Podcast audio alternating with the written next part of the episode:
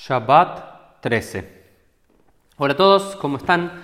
Eh, esta Gemara comienza a analizar la tercera sección de la tercera Mishnah que estudiamos en Shabbat. Recuerdan que la primera parte de esta Mishnah que habíamos visto era Lo Yetzea Hayat Bemachto, la primera parte tenía que ver con, el sastre, no podía salir cerca del anochecer con la aguja, no sea cosa que trasgreda en el espacio público. La eh, segunda parte habíamos visto que tenía que ver con que uno no podía sacudirse la, ropa y leer al lado de una al lado de una, de una vela durante Shabbat, no sea cosa de que termine matando a uno un piojo o bien que uno termine moviendo eh, la vela.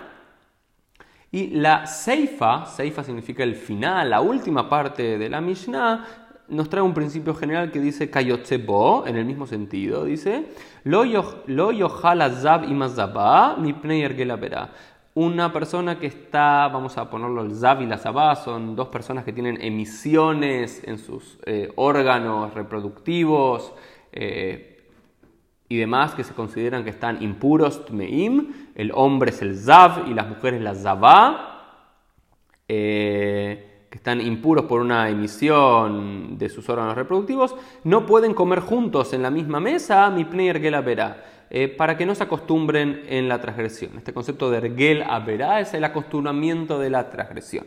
El principio general que es que teóricamente no debería comer o estar juntos para no llegar a tener relaciones sexuales, alguien que está tamé con alguien que está taor.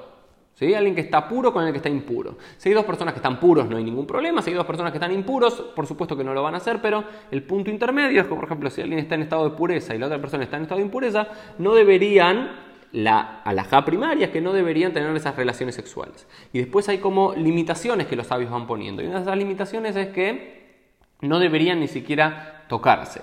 Y otro de los puntos es, y otro punto más incluso es que incluso aunque los dos estén tmeim, aunque los dos estén en estado de, impureza, no deberían acostumbrarse a comer juntos, aunque teóricamente no habría problema en hacerlo. ¿Por qué? Para que no se acostumbre la transgresión, para que después no se olviden y que cuando uno esté en estado de pureza e impureza y terminen comiendo juntos y eso lo lleve a tener relaciones sexuales y demás. Como diferentes grados de alejamiento que la tradición rabínica quiere hacer para evitar llegar al punto de la transgresión central que tiene que ver con el acto sexual entre dos personas una pura y una impura. Por supuesto, saquémonos de la cabeza las cuestiones peyorativas que escuchamos en relación a la pureza y la impureza. En la tradición bíblica rabínica tenía que ver simplemente con una cuestión de contacto con, la muerte y demás, que eso lo vamos a analizar seguramente cuando lleguemos a otra quemará. Este no es el lugar. Entonces, ¿cuál es la relación esta con todo lo que vimos anteriormente? Es que de la misma forma que estrictamente hablando, no hay ninguna prohibición en leer al lado de la vela,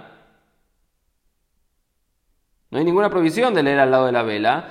No acostumbramos a hacerlo, no sea cosa que nos desacostumbremos y terminemos moviendo la vela y así transgrediendo la prohibición de manipular el fuego en Shabbat. De la misma forma, el Zab y la Zabá, dos personas en estado de impureza, no deberían comer juntos Mipneyer Gela verá para que no se acostumbren a la transgresión.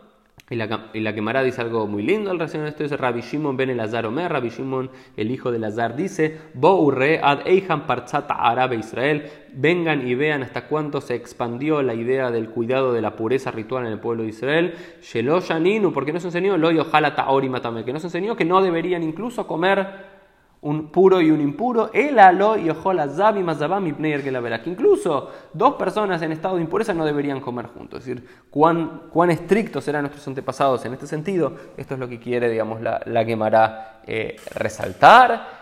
Eh, y esto lleva a otro, a otro tema en relación a esto. Digamos, otro ejemplo claro es Nida Maush y im Baala im Bebigda Bebigdo. ¿Qué pasa si una mujer está en Nida, en el periodo de, impureza eh, menstrual, que es diferente a la Zabal? La Zabal es cuando eh, las secreciones que tiene no están relacionadas con su periodo de impureza eh, menstrual. Dice, ¿qué pasa si, por supuesto, una mujer que está en nidad no puede tener relaciones sexuales con su marido? Eh, y también otro punto de separación es que no deberían dormir en la misma cama. Pero ¿qué pasa si los dos duermen en la misma cama, pero cada uno con ropa? ¿Habría un problema o no? Amar Rabiosef dijo Rabiosef, ¿a qué lo compara esto? A Of Olei Magvina, a la Shulhan Beinone Haldi Brei Beichamay.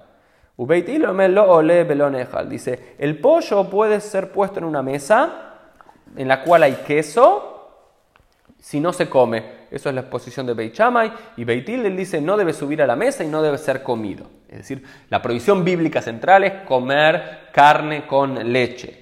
Sin embargo, dicen algo, y por supuesto carne con leche no deberían estar los dos en la misma mesa. Pero Beit y dice, para, para, para, si el pollo es un nivel inferior de prohibición, podría estar tanto pollo como leche en la misma mesa, si un comensal come pollo y otro comensal eh, come leche, siempre y cuando estén conscientes de que no, uno no debería comer lo otro si está comiendo leche o pollo. Y Beit Hillel dice, no tiene que ser subido a la mesa y no tiene que comerse en relación a esto, lo que están diciendo esta, esta equiparación que tratan de hacer es lo mismo pasa con la anidad y con cada uno estar con ropa.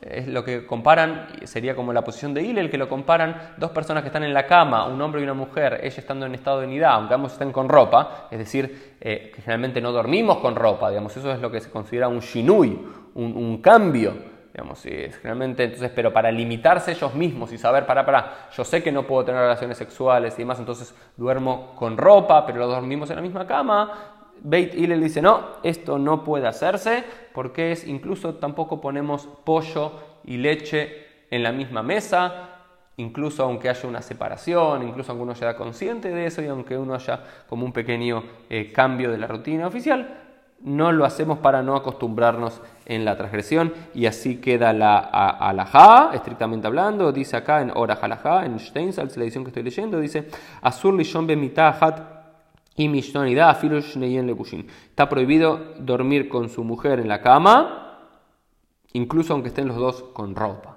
¿sí? Así de estrictos eran los sabios. Y para contarnos cuán estrictos eran los sabios, se nos trae una historia que es terrible y trágica que la quiero compartir con ustedes, aunque es dolorosa.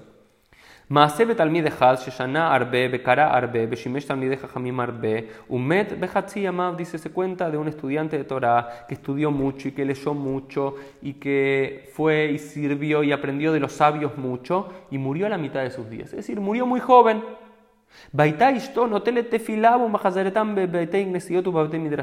Y la mujer cuando murió su marido, que era un gran estudiante de Torah y era un sabio, y murió muy joven, agarró los tefilín de su marido y lo fue llevando a toda, y lo fue paseando por todas las sinagogas y las casas de estudio. Vean Bralahem y le dijo a todos los sabios, Torah está escrito en la Torah, Kiuja yeja Dice, porque la Torah es tu vida y, le, extiende los días de tu vida. Es decir, hay una contradicción. Si mi marido estudió Torah, hizo todo bien, hizo todo bien, debería haber vivido mucho tiempo. Porque la Torah dice en Devarim, en Deuteronomio 30, 20, que la Torah es la vida y que extiende los días de la vida. Entonces, ¿cómo puede ser que mi marido murió? Arbe, mi marido que estudió mucho y aprendió con los sabios y escuchó a los sabios. ¿Por qué murió a la mitad de sus días? Veló allá Y nadie le sabía cómo responder, nadie le sabía responder absolutamente nada. Pamahat, nitarachti etzla baita al al otomeorá. Una vez dice Eliyahu, Anabí, el profeta Eliyahu, que siempre viene a salvar eh, los asuntos cuando los seres humanos no pueden solucionarlo en las historias talmúdicas. Una vez me la encontré a ella y me contó sobre este asunto. Ve a y le pregunté, Vitija, mija, cuando estabas en nidá, cuando estabas en tu periodo menstrual, ¿qué él hacía contigo? Amarli, hasbe shalom. No, no, no, Dios no lo permita. No me tocó ningún, incluso un solo dedo. Entonces no puedes atribuir su muerte a que cuando yo estaba en nidá, en estado de impureza ritual, por mi menstruación, él me, tocaba y demás. No, por supuesto, ni siquiera un dedo pequeño me tocaba. Era muy cuidadoso. Bimei libun eja pero en tus días eh, van, en tus días blancos. Quiero, ¿Cómo él se comportaba contigo? Tengo que explicar qué significa días blancos. Si bien la alajá estrictamente hablando habla que cuando una mujer empieza su periodo de nidad, de menstruación, tiene que contar siete días por lo menos, hasta que se acabe, una vez que se acabe los primeros siete días de nidad, hay que por lo menos contar más o menos unos otros cinco días levenim, unos cinco días blancos en el cual no sale ninguna secreción superflua eso. Entonces en esos días posteriores, que no tienen el estatus bíblico de los siete días de nidad, pero tiene un estatus rabínico de otros cinco a siete días que uno no debería estar en contacto físico con su mujer para asegurarse que no esté eh, en nidad, mi mi Bekirub Bazar, velo altada a todo al Dice, ah, él en esos días, en esos días blancos, posteriores a mi menstruación, él comía conmigo y bebía conmigo y dormía al lado mío. Bekirub Bazar, incluso desnudo, veló altada a todo al Y no se le ocurría hacer nunca nada. Es decir, hacía todo conmigo. Comía conmigo, bebía conmigo, hasta dormía conmigo en la misma cama y desnudos. Pero nunca se le ocurrió tocarme. Es decir, a Marti le dije, Baruja Makom Shargo, Shelona Zapanim la Torah.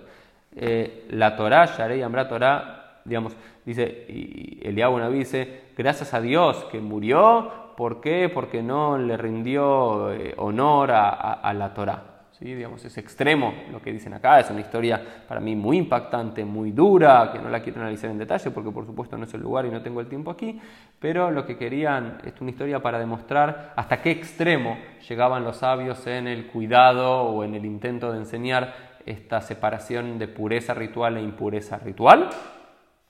Entonces nos traen esta historia tan pero tan terrible que incluso en los días levenim, en los días blancos, que es una provisión de origen rabínico y no bíblico, incluso esas personas no podrían estar en contacto físico entre uno y el otro, eh, no haciendo, como supuestamente este estudiante no había prestado atención a lo que habían dicho los sabios, que eh, incluso con ropa uno no debería estar al lado, ¿por qué? Por ergel a verá, por ese principio de no acostumbrarnos a la transgresión, de vuelta. Eh, y esta persona es como que hizo caso omiso a ese principio, sintiendo, no, yo como la historia de Elisha ben, eh, eh, Ismael ben Elisha, perdón, que estudiamos en el día de ayer, para los que no lo escucharon, escúchenlo, Estos, estas personas que creían que sabían cuál era la prohibición e incluso decían, yo sé controlarme y nunca voy a tocar a mi mujer, al parecer no lo hizo, pero como desatendió las palabras de los sabios que igual lo desaconsejaban, así mereció la muerte, una historia terrible. Pero bueno, aquí aparece y hay que honrar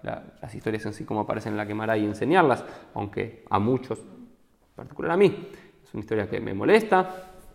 Y ahora vamos con eh, la última enseñanza de esta Gemara del día, con una nueva Mishnah de la Gemara, que dice, Be'elu mina la ambru aliat Hanania ben Hiskia ben Garón, Shalul Lebakro, Nimnu, Berrabu Beit Shamay al Beit Ilel, Ushmona, Asart Barim, Bekazru Bo Bayom. Dice. Eh, la Gemara había traído a un extraño personaje que se llamaba Hanania ben Hiskia ben Garón, este era el nombre entero, eh, que él tenía una alia, tenía una azotea en la cual eh, los sabios en algún momento, siendo perseguidos por los romanos aparentemente, se juntan en su azotea y van muchos sabios a visitarlo a él y ahí empiezan a decidir y hacer muchas gezerot, muchos decretos, 18 en total y es un día, fue muy, un día muy especial ¿por qué? porque fue el día en el cual los decretos eran registrados por, eh, contaban, contaban y legislaban la cantidad de sabios que había ahí y votaban, discutían un tema y votaban al final y sacaban un decreto, una gezerá y ese día los alumnos de Beit, Cham, de Shammai, de la escuela de Shammai, superaron a los, alumnos de la escuela de Beit Hillel. El principio general es que siempre la alajá es como Beit Hillel, pero en esos días la alajá en la mayoría de los asuntos, en estos 18 temas, quedó como la, la escuela de Shammai. Y dos puntos sencillos para ir terminando. ¿Quién, quién fue este Hananiah ben Hizkiah ben Garón? Dice, mi katab megilat anit. Ambru Hanania ben había uno de los textos más antiguos de la tradición proto-rabínica del siglo I de la era común, es Megilat Anit, el rollo de los ayunos en los cuales eh, se nos cuenta muchos días que sucedieron milagros para el pueblo de Israel en general o alguno en particular, y son días, entre comillas, alegres en los que están prohibidos ayunar y o también hacer un sped, hacer una eulogy, hacer un discurso fúnebre, un panegírico a un difunto por ser días de alegría, y esto se lo atribuye a este sabio poco conocido y enigmático que era eh, Hananiah ben Hizkiah ben Garón, y lo otro, que por lo cual es muy bien recordado este hombre, Berram Sahur Otoa Ishlato, porque este hombre es muy eh, bien eh, recordado, este Hananiah ben Hizkiah era Hizkiash, eh, Ben era su nombre, Sheil Male Un Ignaz Sefer porque si no hubiese sido por él, el libro de Ezequiel, el libro de Ezequiel, no hubiese entrado en el canon bíblico. Porque de Barab Sotrim Dibrei Torah, por cuanto había muchos pasajes en el libro de Ezequiel en relación particular al tema del sacerdocio, de las leyes del sacerdocio y las leyes del Mikdash del Templo de Jerusalén, Dicen los sabios que había como contradicción entre los libros de la Torá y los libros de Ezequiel, y al parecer los sabios querían sacarlo del canon bíblico, que no entre por estas contradicciones. Sin embargo, Maasa, que hizo él? meot garbei shemen udarshan. Él llevó a, su aliá, a su azotea en aquellos tiempos, eh, comida y luz, mucha comida y mucha luz, y se sentó y explicó y expuso y eh, presentó que no había real contradicción entre el libro de Ezequiel y el libro de la Torá, y por eso hoy tenemos el mérito de que en nuestro Tanaje, en nuestra Biblia hebrea, tengamos el libro de Ezequiel. ¿Y esto por qué? Por este extraño personaje, según la quemará, llamado Hananiah ben Hiskia ben Garón.